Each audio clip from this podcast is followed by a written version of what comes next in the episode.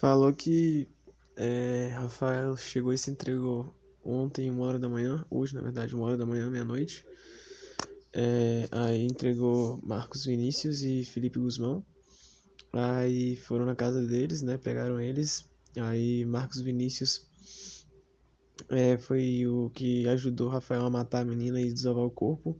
E Felipe Guzmão foi o que passou o contato, foi o intermediário. Aí, tipo assim, falou que os três já estavam querendo fazer isso há dois anos, sei lá o quê. Aí Rafael chegou para Felipe e perguntou para Felipe se Felipe conhecia alguém que para matar uma pessoa porque Rafael estava sendo ameaçado. Aí precisava matar alguém. Aí Felipe Guzmão falou que não matava, mas quis saber quem matava e falou que Marcos Vinícius matava. Aí Rafael foi falar com Marcos Vinícius e falou que dava o carro da menina para Marcos Vinícius se matasse. Aí Rafael foi pro, pra uma pousada com ela, é, drogou ela, esfaqueou ela, mas não conseguiu matar. Aí botou ela no porta-malas do carro, levou ela, buscou Marcos Vinícius, aí eles foram para Planalto, aí chegou lá, ele enforcou ela, estrangulou, Marcos Vinícius no caso, e finalizou ela.